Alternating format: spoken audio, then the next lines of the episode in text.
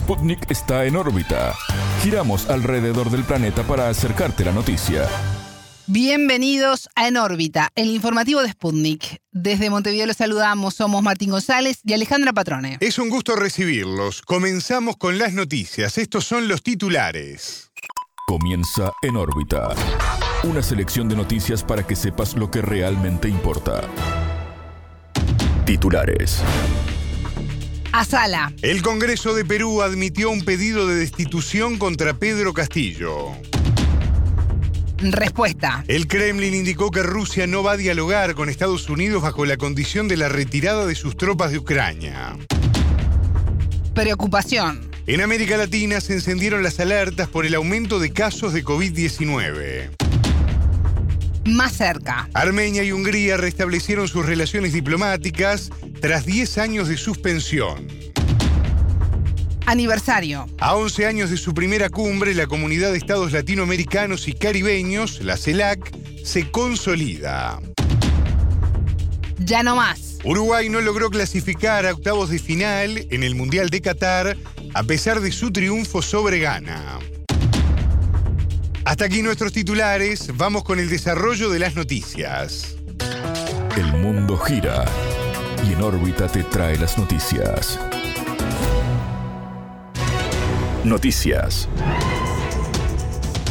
En la mira. El Pleno del Congreso de Perú admitió a trámite un nuevo pedido de destitución contra el presidente Pedro Castillo. La causal es su presunta incapacidad moral permanente para ejercer el cargo. La sesión del Congreso para debatir y votar el pedido de vacancia tendrá lugar el próximo 7 de diciembre a las 15 horas locales. El mandatario podrá ejercer personalmente su derecho de defensa o ser asistido por un letrado. Se trata del tercer pedido en contra del mandatario desde el inicio de su mandato en julio de 2021.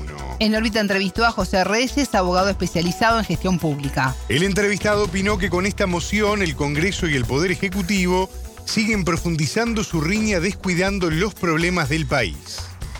Esta moción de censura en definitiva, significa incrementar o agudizar más este tema de las peleas entre el poder legislativo y el poder ejecutivo, pues sigue desviando la atención eh, de ambos poderes, no en tomar decisiones, aprobar normas o sacar intervenciones o estrategias para beneficiar a los peruanos en general y seguir avanzando en lo que es la línea de la política general de gobierno o el bienestar en el país, y sigue centrando la discusión únicamente en una riña entre ambos poderes, ¿no?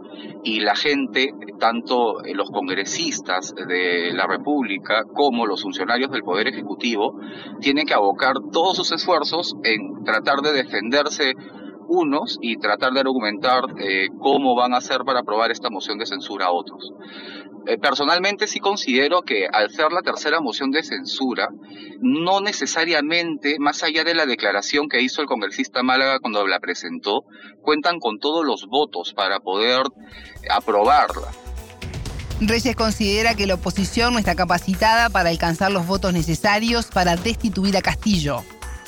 Yo considero que justamente eh, la gran señal de que tiene bastantes chances de sobrevivir a esto es la aprobación por la Comisión de, Constitución del Congreso de este procedimiento, esta inclusión en el reglamento del Congreso del procedimiento para la suspensión temporal del presidente por incapacidad temporal eh, moral, ¿no? En definitiva, esto es una señal de que no cuentan con los votos, con los 87 votos que son la mayoría calificada, para poder vacar al presidente y seguir con la sucesión presidencial que correspondería y por ello están buscando un mecanismo alterno que es la suspensión. Recordemos que para la vacancia se necesitan 87 votos y para la suspensión eh, lo que se ha aprobado es que se va a necesitar una mayoría absoluta o mayoría simple que son de 66 votos, ¿no? considerando que son 130 congresistas de la República en el país. El abogado entiende que el hecho de que se haya llegado a esta situación desacredita el rol de la OEA en la crisis política que vive el país. Yo considero que al presentarse una nueva moción de vacancia, más allá del sustento y la cantidad eh, de hojas que, tiene la misma, y hemos indicado de que una declaración no es una imputación de responsabilidad, es una declaración que tiene que ser investigada, analizada en el tiempo para que se señale formalmente si es que tiene la culpa o no. Y además esta aprobación del procedimiento inclusión al reglamento del Congreso del procedimiento para la suspensión por incapacidad moral temporal, lo que hacen es desviar la atención de las funciones y competencias de cada uno de los poderes legislativo y ejecutivo en lo que tienen que hacer realmente. El poder legislativo hacer esta fiscalización política y hacer esta promulgación y emisión de normas que sirvan para destrabar ciertos temas en el país y el poder ejecutivo proponer acciones, intervenciones, estrategias políticas que también busquen destrabar todos los temas, proyectos, conflictos que existen en el país hoy por hoy y que se vienen suscitando más a menudo en medio de esta crisis y este enfrentamiento entre el poder legislativo y el poder ejecutivo, ¿no?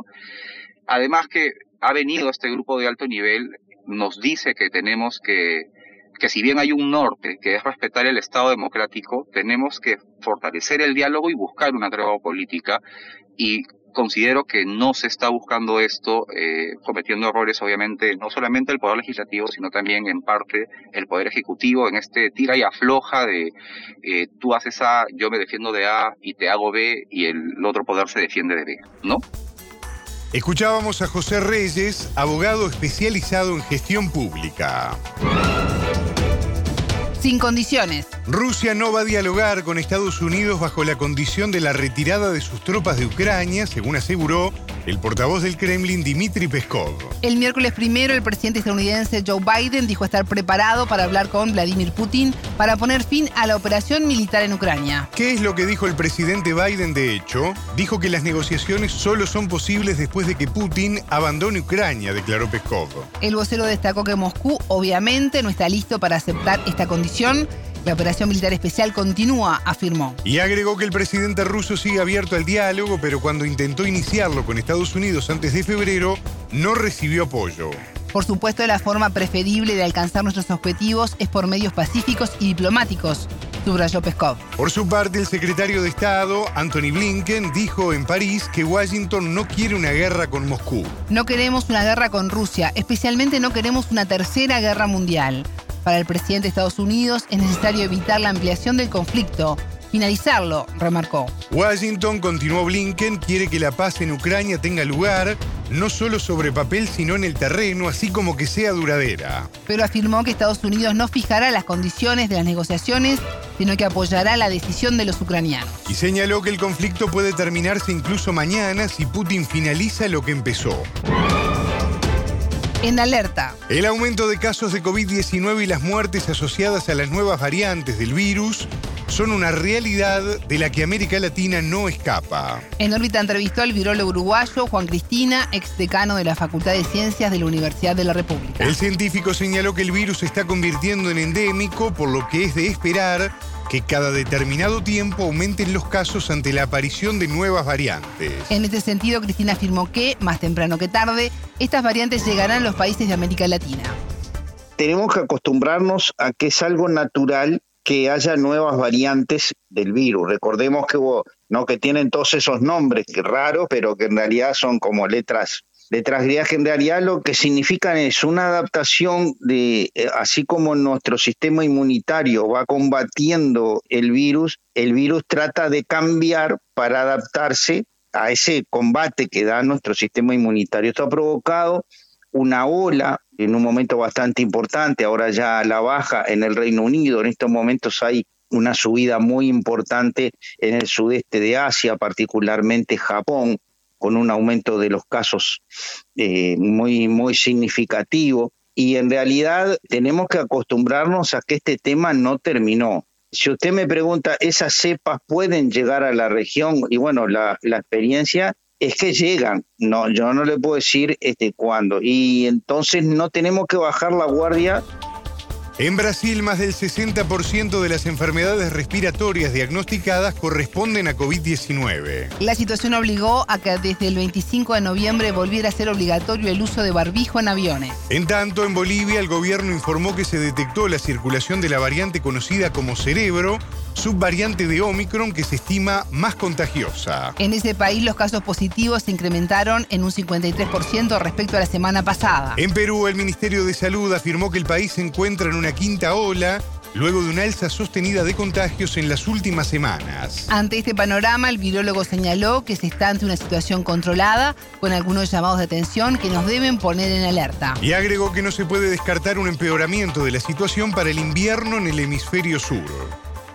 No es la misma situación, si pones el caso de Uruguay, mm, digamos, el virus cuando venga se va a encontrar con una población que ya tiene un, vamos a decir, un porcentaje muy importante de la población con anticuerpos contra el virus, ¿no? O sea que no es la misma, nunca va a ser la misma situación anterior. Si me preguntás, ¿puede aparecer en algún momento, este año o el año que viene, una variante que finalmente tenga unas ventajas evolutivas, este, bueno, este virus ya tiene de lo que es el, contagio ni hablar, ¿no? Puede ocurrir. En este momento no es la situación. Ahora, capaz que cuando hablamos, no sé, ponele, eh, si hablamos en julio del año que viene, no espero, a priori no digo, no tengo evidencia científica y sí sé que no va a ser igual. Cristina explicó cómo funciona el virus y sus nuevas variantes para intentar sobrevivir a las vacunas. El virus nos infecta mediante un mecanismo que es la llave y la cerradura. O sea, el virus tiene una llave que lamentablemente encaja en la cerradura de las células de la superficie de nuestros pulmones.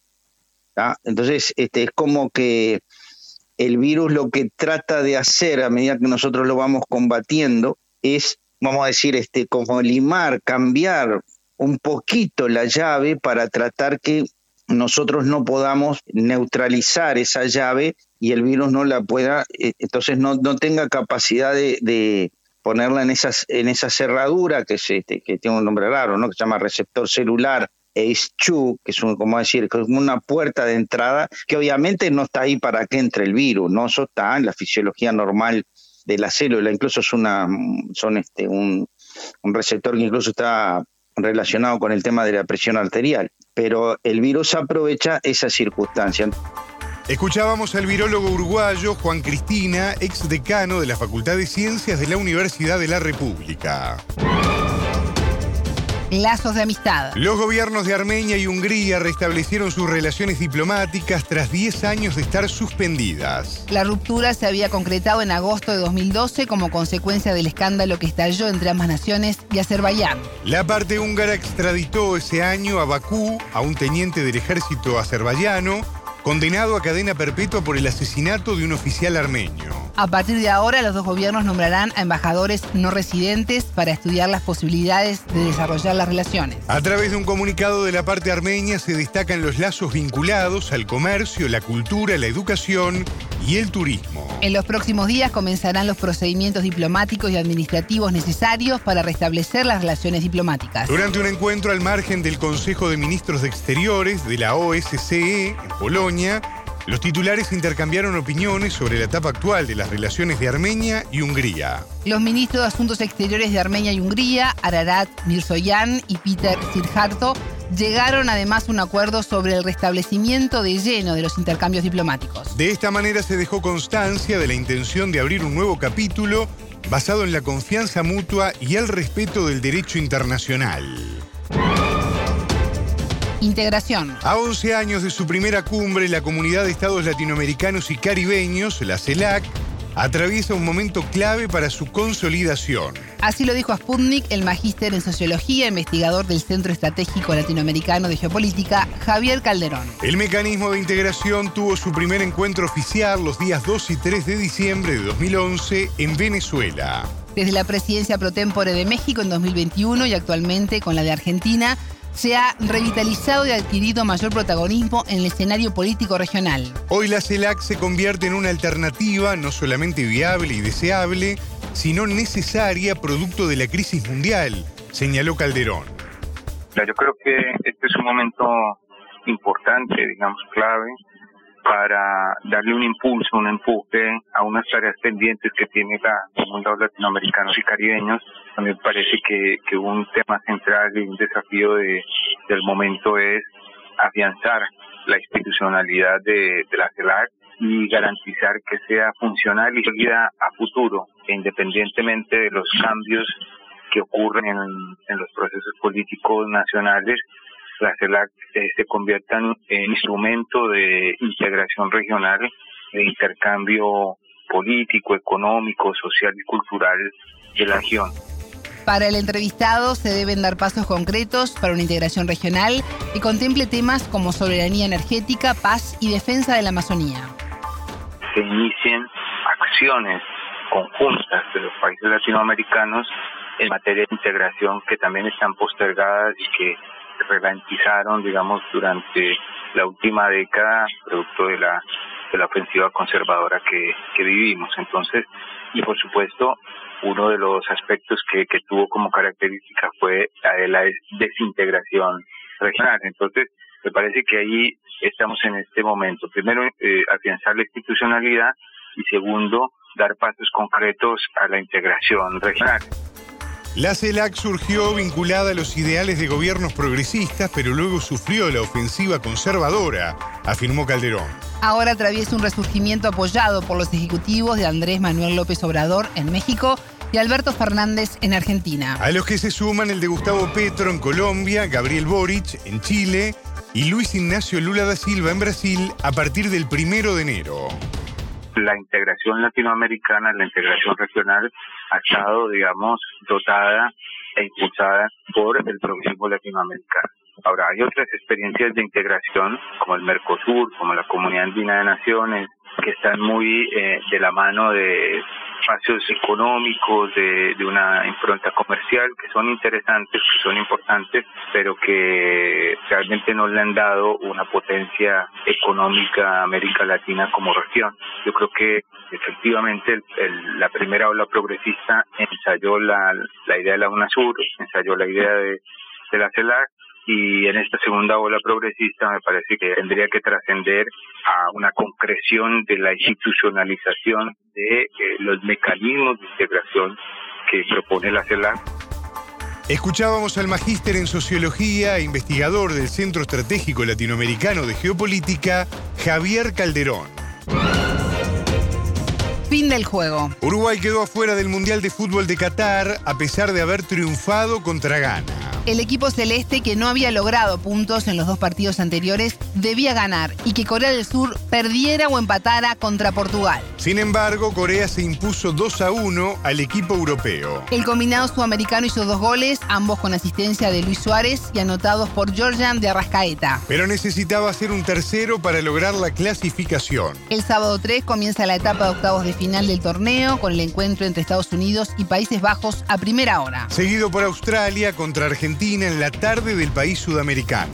La escaloneta, como los hinchas comenzaron a nombrar al equipo en referencia a su director técnico, Lionel Scaloni, es una de las favoritas de Qatar 2022. Los albicelestes comenzaron el torneo perdiendo contra Arabia Saudí, pero se repusieron para los partidos con México y Polonia, en los que ganaron por dos goles a cero. Hasta aquí en órbita. Pueden escucharnos todos los días en vivo a las 18 horas de México, 21 de Montevideo y a las 0 GMT por sputniknews.lat. En órbita.